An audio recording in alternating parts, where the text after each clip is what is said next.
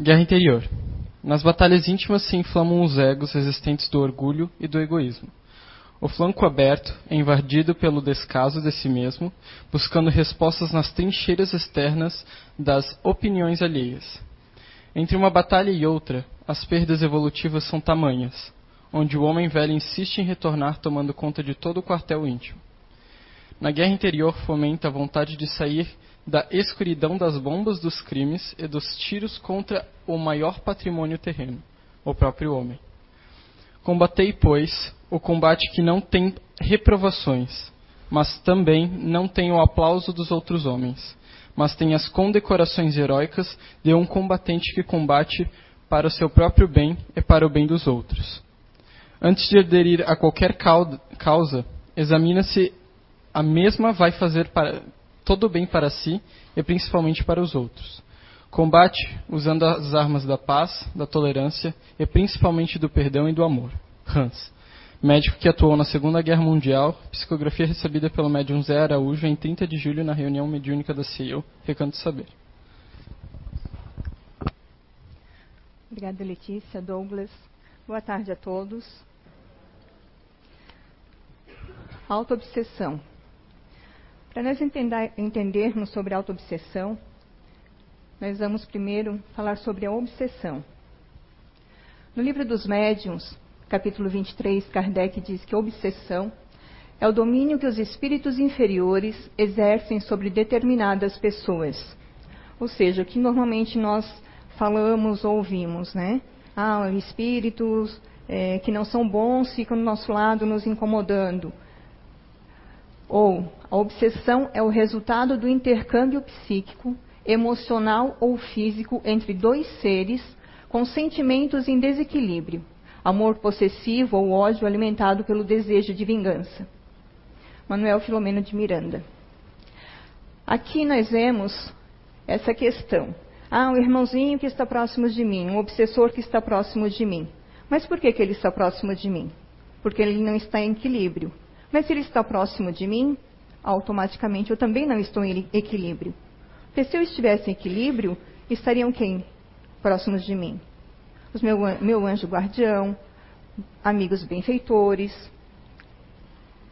E não somente, como muitas vezes nós culpamos, os obsessores. Existem as formas de obsessão, que é o encarnado para o encarnado, ou seja, eu estou aqui encarnada, mas não necessariamente tem que ser um espírito desencarnado para mim é, estar próximo de mim, para mim obsediar. Pode ser um encarnado mesmo. Uma pessoa que eu cismo com ela, por exemplo, ou que eu sufoco, eu estou obsediando essa pessoa. Ou seja, o que nós achamos que o obsessor faz conosco, nós também, encarnados para encarnados, podemos fazer. O desencarnado para o desencarnado, a mesma situação. O encarnado para o desencarnado, quando nós, encarnados, não deixamos um ente querido, por exemplo, que, né, que morreu, que faleceu, muitas vezes seguir o curso dele, ser amparado, ficar num pronto-socorro. Muitas vezes nosso desespero, a nossa angústia, a nossa, nesse caso, né, nosso egoísmo, não deixa com que esse ente querido ele possa ser é, ajudado no mundo espiritual. E o que normalmente nós ouvimos, né, que é o desencarnado para o encarnado. Existe obsessão recíproca e a auto-obsessão.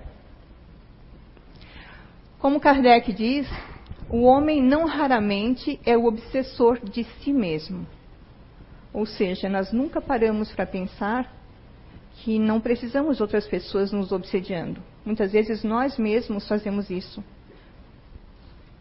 No livro dos Espíritos, tem a pergunta: quando obstáculos parecem se opor fatalmente aos nossos projetos, isso pode ser pela influência de algum espírito? Algumas vezes é devido à influência dos espíritos, mas na maioria das vezes são os próprios homens que erram na elaboração e na execução de seus projetos. Quando acontece algo de errado, nós normalmente culpamos, né? Um espírito. Mas a gente nunca para para pensar: será que esse erro realmente foi meu? Eu falhei? O que eu fiz? O que aconteceu de errado? Eu paro para refletir sobre realmente o que está acontecendo, por que esse projeto não foi adiante? A posição e o caráter da pessoa influenciam muito nesses casos. Se alguém insiste em seguir um caminho que não é o seu, os espíritos nada têm a ver com isso. O homem é o seu próprio mau espírito.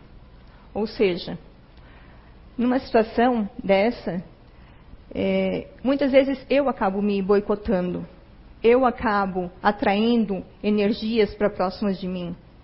Não necessariamente um obsessor está próximo de mim. A obsessão ela é como se fosse uma porta. Nós estamos na nossa casa. Nós entramos e saímos. Mas nós entramos, fechamos a porta e trancamos, certo? Um obsessor, ele não consegue entrar se você não abrir essa porta. Sua casa mental. O obsessor só, só vai estar próximo de você, ali com você, se você abrir essa porta, se você abrir essa casa mental. Na nossa casa a gente entra e fecha. E com o obsessor, o que a gente faz? Ele vai entrar por quê? Ele foi convidado? Nós sempre achamos que não. Mas se nós pararmos realmente para refletir, principalmente na questão, muitas vezes, do nosso caráter, é por isso que às vezes ele está conosco. Existem causas da obsessão: a causa moral, kármica e a auto-obsessão. A causa moral varia segundo o caráter do espírito. Qual o nosso caráter? O que nós fazemos no nosso dia a dia? O que eu penso? O que eu faço? O que eu desejo ao meu próximo? De que forma que eu vou passar por um problema? de que forma que eu vou alcançar o meu objetivo? Da forma mais correta? Indo por atalhos? Quando acontece algo que eu não gosto, qual é a minha posição perante essa situação? Causa kármica.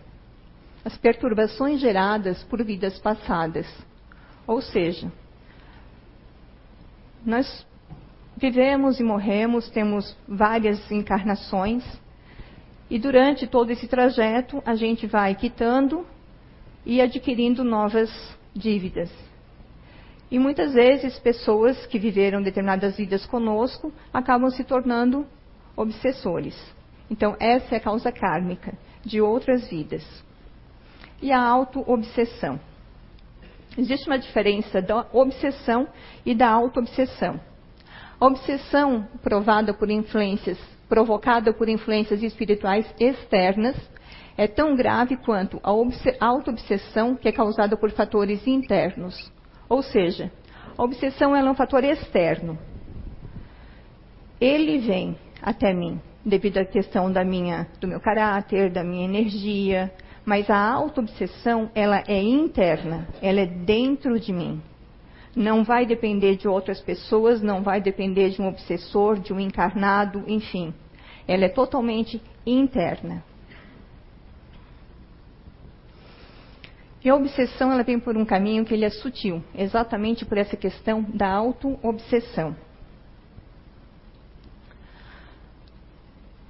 Na auto-obsessão, a mente da pessoa se encontra em uma condição doentia semelhante às neuroses. São pequenas cismas que a pessoa começa a ter com determinado lugar, com determinadas pessoas. E essas cismas, elas acabam perturbando não somente a pessoa, mas aquelas a quem estão próximas dela. É o estado em que o espírito encarnado ou desencarnado cristaliza seu psiquismo em torno de determinados fatos ou sentimentos do passado, sobre coisas ou pessoas, isolando-se do mundo externo e passando a viver unicamente em função daquelas ideias. Então, é o estado em que o espírito, encarnado ou desencarnado, a autoobsessão, ela se dá também por espíritos desencarnados. Por exemplo, um suicida. Quando ele desencarna, ele fica é, vivenciando o momento do desencarne dele. Isso é uma ideia cristalizada. Eu fico vivenciando o tempo todo aquele momento, aquela ideia, o que aconteceu comigo. A mesma coisa acontece conosco encarnados. A cristalização é exatamente isso. É quando nós ficamos vivenciando o tempo todo fatos, sentimentos do passado, coisas ou pessoas. Ou seja, situações que ocorreram muitas vezes há 10, 15, 20 anos. E a pessoa ainda fica lembrando daquilo. Não lembrando de uma forma esporádica, mas volta e meia aquilo volta e ela fica pensando, pensando, pensando, desejando mal às pessoas que estavam dentro daquela situação, emitindo energias negativas, só que ela não se dá conta de que essas energias também estão ao redor dela. André Luiz usa a expressão monoideia para se referir a uma situação gravíssima de ideia fixa. O espírito fica aprisionado a um único pensamento. Essa é a questão da, da cristalização, né? Eu tenho uma monoideia, eu cristalizo, eu fico somente pensando nela. Mono, uma única ideia. É a mesma questão da cristalização. Os espíritos obsessores são espíritos como nós. A única diferença entre nós e eles é que nós estamos encarnados. Ambos temos sentimentos, emoções e pensamentos, inclusive negativos. Todos nós somos espíritos. A nossa diferença, como a gente acabou de ver, é que nós estamos num corpo físico, estamos encarnados. E muitas vezes nós esquecemos, passamos a vida não lembrando que um dia a gente vai deixar o corpo, que a gente vai ser um espírito desencarnado. E a gente também muitas vezes esquece de que quando nós morremos, nós vamos morrer da forma que nós estamos. Se eu estou cristalizado, se eu tenho uma monoideia, eu estou dentro daquela monoideia, quando eu desencarnar, eu vou continuar com ela. Se eu sou uma pessoa de bem, que eu tento fazer o bem, eu vou desencarnar sendo uma pessoa de bem, tentando fazer o bem. Isso a gente tem que lembrar, nem que seja de vez em quando. Ah, o que, que eu estou fazendo aqui? Porque eu não sei o dia, a hora e quando eu vou desencarnar. Muitas vezes a gente diz, ah, depois eu penso em mudar, ou depois eu faço isso. Muitas vezes a gente acha que a gente é eterno, e a gente não é. Gente, eu posso estar aqui agora, daqui a cinco minutos eu desencarno, aí a Letícia continua a palestra. Mas é uma realidade, não é? Nós estamos aqui agora, a gente não sabe o que vai acontecer daqui um, cinco, dez minutos, cinco anos, dez anos. A gente não sabe o que vai acontecer. Quando pensamos, irradiamos vibrações ou ondas que se propagam ao nosso redor. Emitimos pensamentos e, ao mesmo tempo, captamos pensamentos, e cada qual atrai os pensamentos que se assemelham. Energia boa atrai energia boa. Energia ruim atrai energia ruim. Quando se fala em a questão da vibração ou das ondas que se propagam, nós estamos falando no todo. Como o pensamento é energia, a energia faz parte de tudo. Então, todos os pensamentos bons e pensamentos ruins, eles estão girando, eles estão é, espalhados.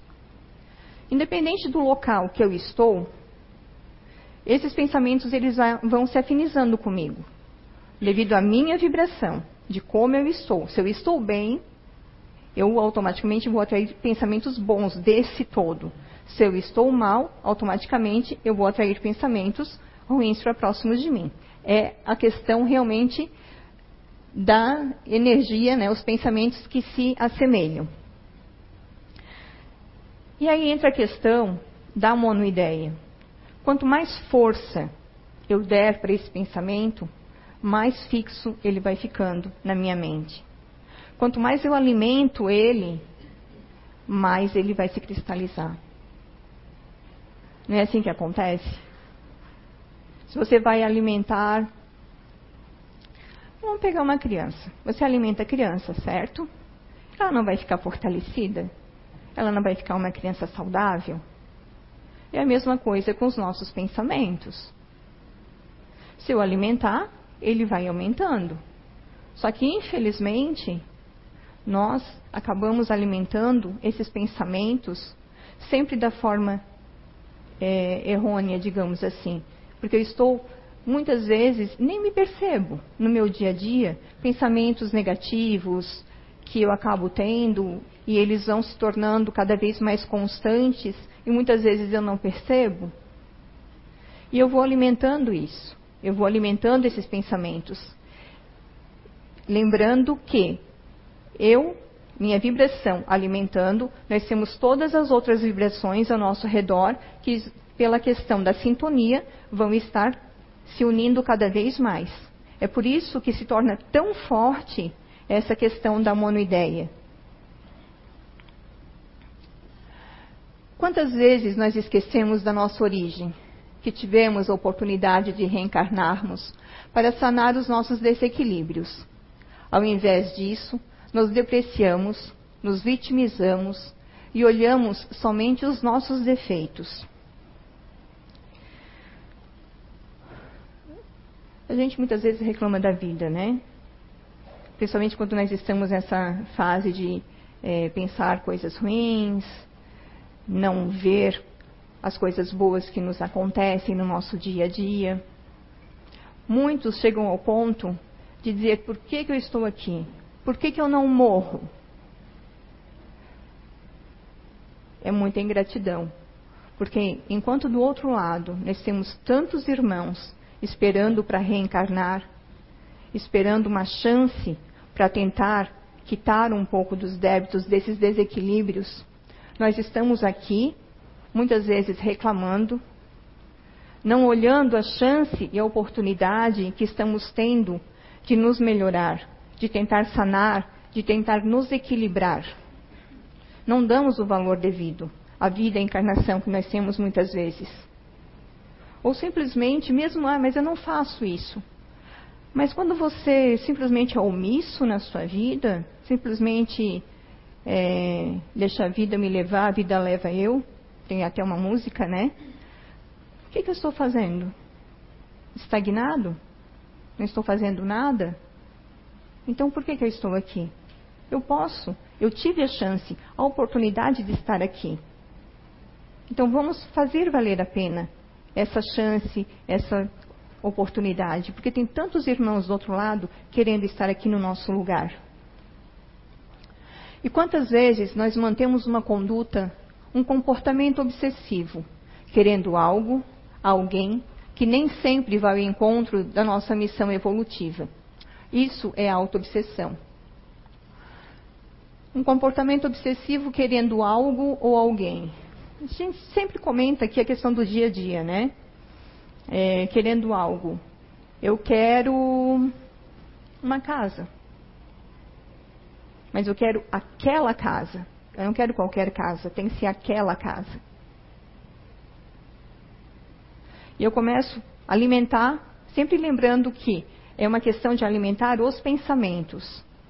Eu começo simplesmente a ficar querendo aquilo, querendo, querendo, querendo, e acabo esquecendo de que eu tenho uma casa, de que eu tenho é, aonde morar, de que eu não estou na rua. Porque eu não lembro de agradecer. Eu lembro de ser egoísta e de querer mais. Eu quero aquela ali, eu não quero outra, eu quero aquela. E muitas vezes nós fazemos isso com as pessoas também. Eu não quero aquele marido ou aquela esposa. Eu não quero aquela pessoa para compartilhar a vida comigo. Eu quero aquela ali. Aí você começa a vivenciar com aquela pessoa. E você percebe que ela não é aquilo que você imaginou, aquilo que você criou. Porque muitas vezes nós criamos a pessoa dentro da nossa mente. E a pessoa muitas vezes não é aquilo. Só que a gente continua batendo o pé e dizendo: não, eu quero essa pessoa, é com ela que eu vou ficar, não importa o que eu tiver que fazer. Muitas vezes eu estou sofrendo porque aquela pessoa às vezes nem quer estar comigo, ou ela está comigo por uma obrigação, e você continua batendo o pé, ficando muitas vezes num relacionamento que está sendo ruim para ambos e principalmente para você que está com aquela ideia cristalizada que não consegue enxergar mais nada e ninguém.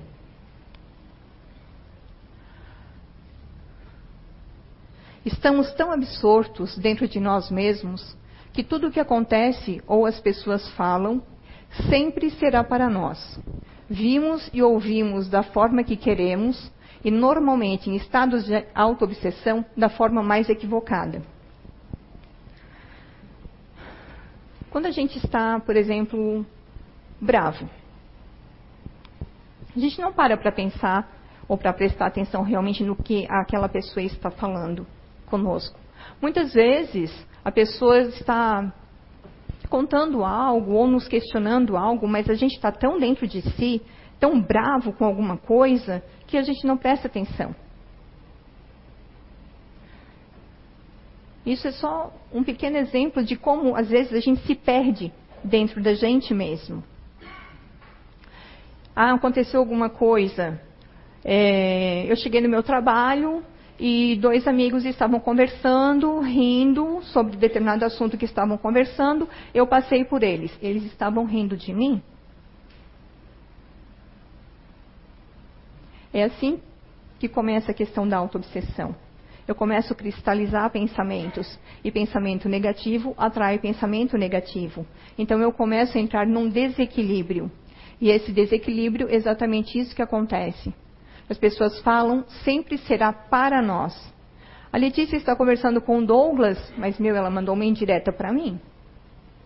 O assunto não tinha nada a ver comigo. Mas tudo eu vejo como sendo para mim. Vimos e ouvimos da forma que queremos, exatamente essa mesma questão, e normalmente em estados de autoobsessão.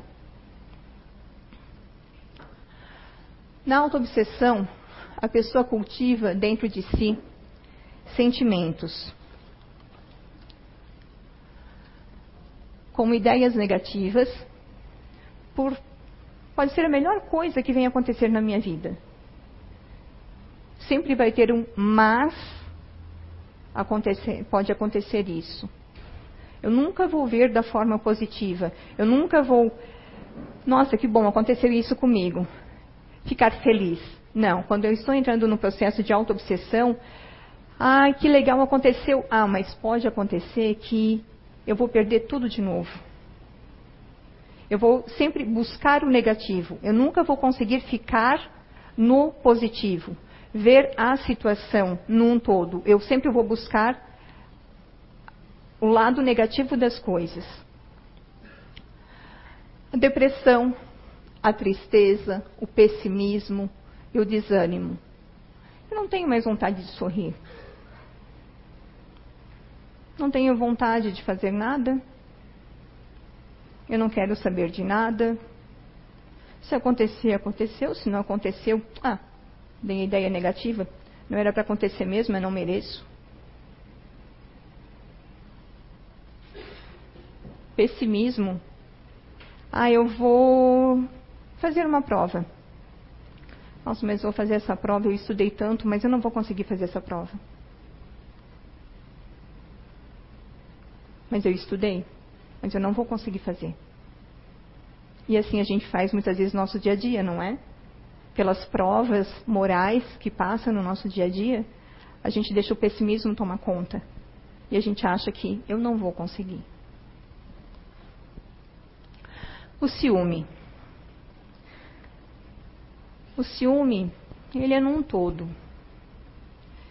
Pode ser por um filho que está namorando, mas ele é meu filho. Eu não quero aquela moça com o meu filho ela não é boa o suficiente para o meu filho. Ele é meu filho. Ou meu marido, ou a minha esposa, quando muitas vezes eu estou andando na rua, olhou para ela por quê? O que, que ela tem que eu não tenho? Mas nem estava olhando. Quantas vezes a gente está num local ou andando na rua mesmo e está olhando para o nada? Isso não acontece com vocês? Não é? Só que num estado doentio, numa mente doentia, não é isso que está acontecendo. O que está acontecendo é que o meu marido ou a minha esposa, andando comigo, sempre vai estar olhando para alguém. E isso acaba se tornando uma posse, uma obsessão que você tem para um encarnado. Lembra lá no início que a gente falou do encarnado pra, para o encarnado? Ciúme é uma dessas situações. Pode ser ciúme por coisas, por objetos. Ah, mas é só um apego. Tá, tudo bem, é um apego. Mas se você tem apego, você empresta um livro. Pede para a pessoa cuidar. Mas se você tem um apego excessivo, é meu livro, eu não vou emprestar porque é meu, eu tenho ciúmes de que aquela pessoa vai usar o meu livro, eu vou emprestar para alguém, ou ela vai rasgar, ou ela vai fazer um amassadinho de nada. Então, os ciúmes, a gente normalmente pensa, né, a pessoas. Não, são por pessoas e são também por coisas, por objetos. O egoísmo. Quando eu estou em desequilíbrio, eu penso primeiro em mim, depois em mim, depois em mim e sempre em mim. Não existe o outro para mim. Eu penso que no egoísmo nós acabamos nos perdendo. Mais do que qualquer outra situação da autoobsessão. Porque a pessoa que é egoísta, o mundo gira ao, de, ao redor dela. E quando ela está em desequilíbrio, o mundo gira contra ela. Na cabeça dela, o mundo gira ao redor dela de uma forma totalmente negativa.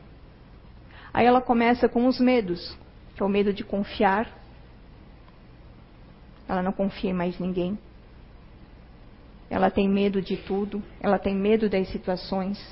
Ela acaba sabotando as ideias que ela tem. E nós temos também a ociosidade.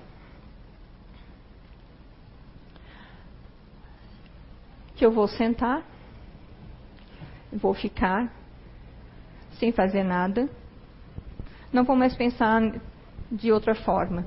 Mas se eu já estou num processo de autoobsessão, com pensamentos negativos, e se eu ficar ali sentado sem fazer nada, eu simplesmente vou deixar esses pensamentos se cristalizarem, aumentarem cada vez mais. Nós temos também a revolta, a impaciência, a irritação e o ódio. A revolta é quando acontece alguma coisa e eu fico indignada revoltada com aquela situação. Mas a gente não pode esquecer de que eu estou vendo o mundo como eu quero, de uma forma distorcida. Que tudo o que acontece é para mim. Então, essa revolta, muitas vezes, é só coisa da minha cabeça. Eu crio essas revoltas. Eu estou criando um mundo na minha cabeça, um mundo ilusório na minha cabeça. A impaciência, briga com todo mundo, explode por qualquer situação. Irritação constante. É como se a pessoa, como se não, né? A pessoa não está feliz nunca com nada, com ninguém, muito menos com ela mesma. E o ódio o ódio que é alimentado por pessoas que ela acham que vão fazer mal para ela. Essas pessoas sendo encarnadas ou desencarnadas. Esse ódio da autoobsessão pode ser por um alguém que morreu, que eu tinha um ódio aqui, essa pessoa morreu e esse ódio continua. Ele persiste. O ódio não necessariamente, ou desses sentimentos, não necessariamente somente nós encarnados para encarnados. Pode ser nós encarnados também para os desencarnados. Isso não quer dizer que não seja uma autoobsessão, porque é a monoideia, é aquele pensamento cristalizado em nós, é interior. Os desregramentos sexuais, ou seja, eu vejo o outro simplesmente como um objeto, não importa se eu estou com meu parceiro ou minha parceira, ela está ali ou ele está ali simplesmente para o meu prazer. Não me importo com sentimentos, não me importo com nada.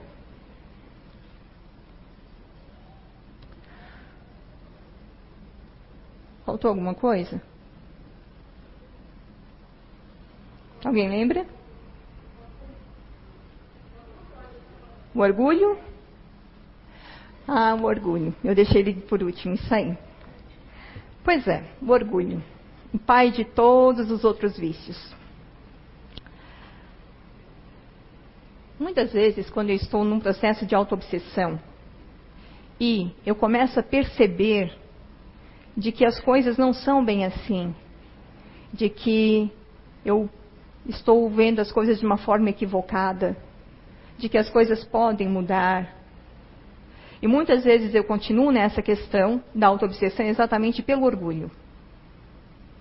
Como é que eu vou chegar para a pessoa e vou dizer para ela que eu entendi de outra forma?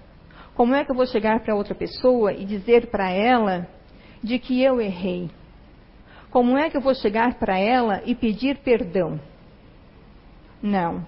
Como é que vai ficar? E meu orgulho? A minha imagem? Eu ter que voltar atrás?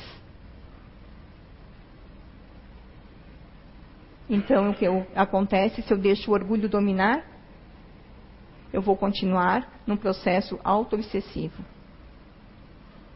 Aonde, pedindo perdão, parando para refletir sobre as nossas atitudes, nós podemos começar a sair, a termos a consciência do que nós estamos fazendo. Mas o orgulho, a nossa imagem, muitas vezes ela é forte demais. Muitas vezes nós acabamos sendo infelizes exatamente por causa do nosso orgulho.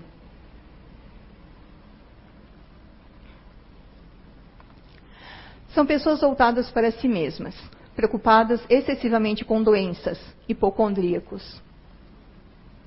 Sabe aquela pessoa que sente uma dor e vai no médico? O médico diz que não tem nada. Aí daqui a pouco ela sente uma outra dor. Aí ela vai nesse médico novamente com outra dor. Faz os exames, não tem nada.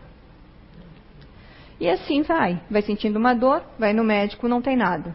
Vai sentindo outra dor, vai no médico, não tem nada. Muda de médico, com as mesmas dores, também não tem nada. E aí acaba muitas vezes até discutindo com o médico, né? Não, mas eu tenho, eu sei porque o corpo é meu, eu estou sentindo isso. O senhor tem que me dar alguma coisa. E muitas vezes existe o médico que vai dizer: não, o senhor não tem nada. E vai ter aquele que vai dar alguma medicação paliativa. Porque a pessoa volta tanto, a pessoa insiste tanto, que na cabeça dela ela tem aquilo, ela sente aquela dor. Não é algo. Lembra que eu falei da questão da ilusão? Eu começo a criar um mundo dentro de mim. Eu também começo a criar essa questão das doenças dentro de mim. Sofrem por antecipação preocupados excessivamente. Vamos continuar nessa questão da, da dor. O médico acaba pedindo para fazer alguns exames. E aí eu vou lá e marco meu exame, só que meu exame é para daqui a duas semanas. Meu Deus. De hoje para daqui a duas semanas, eu já pensei tanta coisa. Eu já pesquisei tanta coisa. Eu já li sobre tantas doenças que podem ser que eu já estou até pensando que eu estou com medo de fazer esse exame. Porque eu estou sofrendo com antecedência, Sofro por antecipação? Estou sofrendo por algo que eu nem sei se realmente eu tenho. Mas eu estou sofrendo. E dramatizam os fatos do cotidiano. Nossa, eu escorreguei e caí e torci meu tornozelo. Mas eu torci esse meu tornozelo, mas eu posso ter rompido um tendão ali. Tu nem sabe? Eu vou te contar que hoje eu escorreguei. Tô com o meu pé todo enfaixado. E tu não sabe a dor que eu tô sentindo. E olha, eu vou ter que ir no médico, porque provavelmente aconteceu alguma coisa ali, eu devo ter estourado um tendão, ou ter pego algum nervo, ou alguma coisa. Ou seja, dramatiza tudo o que acontece na vida. E cultiva o coitadismo, sentimentos de autopiedade. Tudo que acontece com ela, ela tem pena dela mesma. E tudo isso que nós estamos falando, a pessoa, ela está trancada dentro de si mesma. Por isso que é auto-obsessão. Ela está trancada dentro dela própria. É interno. E eu começo a viver essa vida que eu estou vendo, eu começo a viver essa vida ilusória que eu criei dentro de mim. Ela se sente tratada de forma injusta pela vida, ressaltando negativamente o modo de ser das pessoas, das coisas e de si mesmo. Ou seja, nada de bom acontece. Nem com ela, nem com as pessoas, com nada. Com ninguém, tudo ela vê o negativo nada é bom. E se de repente for bom, não é bom o suficiente. E ela sempre será a vítima. Ela se vitimiza tanto que chega a um ponto em que ela começa a afastar as pessoas dela. Porque tudo que ela faz, ah, eu fiz tanto e você não reconhece. Eu estou cuidando tanto dessa família e ninguém vê que é para o bem dessa pessoa. Mas na verdade ela está se metendo na vida da pessoa. Ela está se metendo, muitas vezes, na vida de um casal, ou no relacionamento de um filho, dos ciúmes. Só que ela se vitimiza. Eu sou a coitada. Eu tento ajudar. Eu tento fazer. Só que ninguém está vendo dessa forma. As pessoas acham que eu sou injusta. E ela vai criando isso, e é, na, dentro da cabeça dela é uma confusão mental muito grande. Porque ela acha que é certo o que ela está fazendo, e ela não entende por que, que ela está fazendo tudo isso, as pessoas se afastam cada vez mais dela. Mas aí entra também a questão energética, a questão da vitimização, da reclamação, do pessimismo. Quem gosta de ficar próximo de pessoas assim? Ninguém gosta, né? É tão bom quando a gente chega, tem uma pessoa sorrindo, conversando. Em vez de você se encontra uma vez, a pessoa está reclamando, se vitimizando. Aí você encontra novamente a mesma situação, encontra de novo a mesma situação. Quando uma pessoa chega pela quarta, quinta vez, você acaba, opa, peraí, eu tenho que sair. Né? Passa pelo outro lado da rua, daquela. Porque ninguém quer ficar próximo às pessoas que reclamam o tempo todo, que culpam os outros o tempo todo, que nunca é ela, ou é ela quando ela é a vítima. Ela perde a questão da noção, né, do real e do imaginário. E devido a essa questão da vitimização, muitas vezes chega a questão de, de uma agressão verbal, se tem no caso é, da raiva ou da irritação, ela vai perdendo o controle e ela chegar a agredir verbalmente as pessoas. E assim ela vai ficando sozinha, né? As pessoas vão se afastando, os familiares vão se afastando, ou mesmo que estejam morando na mesma casa, estejam próximos, procuram não conversar mais. O que não deixa fazer com que a pessoa esteja sozinha também. Porque não adianta estar de corpo. Tem que estar de corpo e espírito.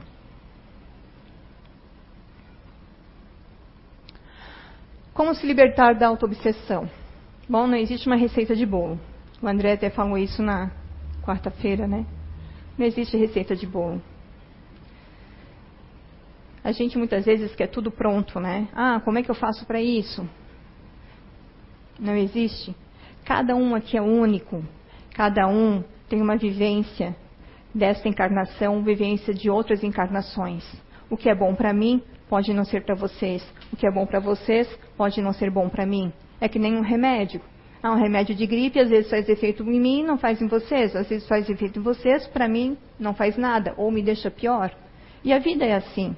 Não existe, ah, faz isso porque funcionou para mim. Não. Você tem que parar para observar dentro de você. Então, a reflexão sobre os nossos atos. Quando que nós paramos no nosso dia a dia, no nosso cotidiano, na nossa semana que seja, para realmente refletir sobre os nossos atos? O que eu fiz? O que eu estou fazendo? O que eu estou alimentando? De que forma eu estou fazendo? Uma meditação sobre os nossos conflitos interiores. Essa parte muitas vezes é difícil, né? Acontece alguma coisa, a gente sente muitas vezes aquela raiva de uma situação ou de uma pessoa, e em vez da gente parar, ou nem que seja à noite, parar, refletir, acalmar, pensar de forma positiva, a gente muitas vezes alimenta esse sentimento negativo ou simplesmente deixa passar. Só que esse deixa passar o sentimento continua ali. É que nem muitas vezes quando se fala da questão do perdão. Ah, eu perdoo, mas não esqueço. Então você perdoou? Perdoar não quer dizer que você vai passar uma borracha como se fosse uma amnésia, não vai mais lembrar. Não, você vai lembrar, aconteceu com você. Agora, perdoo, mas não esqueço, isso não é perdão, é da boca para fora. O auto-perdão. Quando eu começo a ter consciência dessa questão das coisas que eu estou fazendo, eu vou tendo um sentimento dentro de mim de culpa. E se eu não me perdoar pelas coisas que eu fiz, pelos pensamentos que eu tive, pelas situações que eu criei, eu não vou conseguir sair da questão da autoobsessão. Porque eu não posso dar o que eu não tenho. Eu não posso oferecer para vocês amor se eu não tenho amor dentro de mim. Eu não posso oferecer para vocês calma se eu não tenho calma dentro de mim. Eu não posso dar o que eu não tenho. Então, se eu quero é, sair da autoobsessão, eu quero começar a ter realmente noção das coisas, eu tenho que me auto-perdoar por aquelas situações. Se eu conseguir me auto-perdoar dessas situações, com o decorrer do tempo, eu ficando mais equilibrada, eu também vou conversar com aquelas pessoas a quem eu tenho a percepção de que eu prejudiquei. A reforma íntima, que a gente fala sempre, né? E vigilância quanto aos nossos pensamentos. Nossa. Durante o nosso dia, eu acho que a gente nunca parou para pensar quantas mil ideias passam pela nossa cabeça. Boas e ruins, pensamentos positivos, pensamentos negativos. Aí entra a questão da vigilância. Estou alimentando qual? Pensamento positivo, pensamento negativo? O que nós estamos fazendo? A gente já para? Ou parou para pensar? O que, que nós estamos fazendo? alimentando qual deles. É por isso que é importante a reflexão sobre os nossos atos. Nós muitas vezes paramos no final do dia ou à noite para, sei lá, assistir TV. Vai para a cama 5, 10 minutos antes e faz uma autorreflexão do seu dia. O que eu fiz hoje que realmente me chamou a atenção? Que ficou, ou o que eu fiz ali que ficou entalado na minha garganta? aquela pessoa que me falou uma coisa e eu fiquei chateada com ela, ou magoada, ou melindrada, enfim. Em vez de guardar aquilo, não, se liberte desses pensamentos. Pare, pensa, reflita.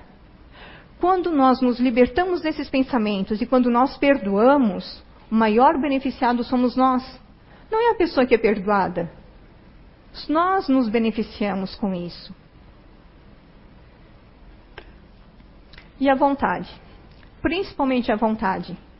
O próprio é o livro dos Espíritos, se eu não me engano, fala sobre a vontade. É o que falta em nós espíritos, a vontade.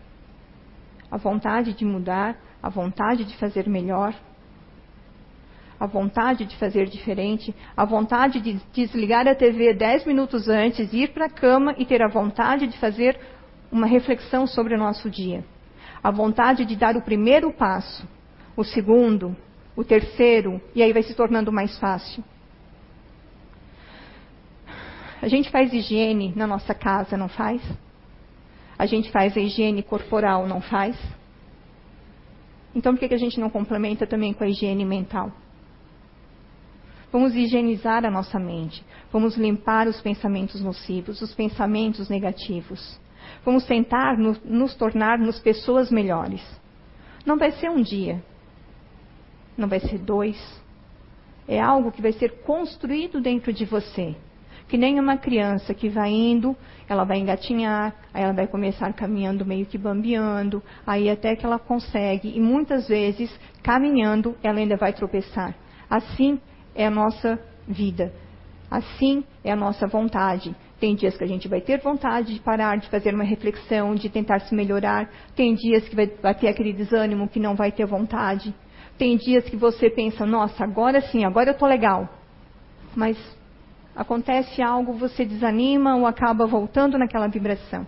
Então vamos tentar mudar a nossa vibração, sempre para o bem. Se nós levarmos as nossas vidas com a força de pensamento, com a fé que nós temos nas coisas ruins, nós colocarmos toda essa energia nas coisas boas, nossa vida vai mudar totalmente. Você que vai escolher para que lado você vai vibrar. Eu espero que nessa caminhada, que nessa encarnação, a gente possa sempre pensar, fazer uma reflexão e tentar vibrar cada vez mais no bem, para que a auto-obsessão não tome conta da gente aqui, que a gente possa fazer valer a pena essa encarnação. Obrigada.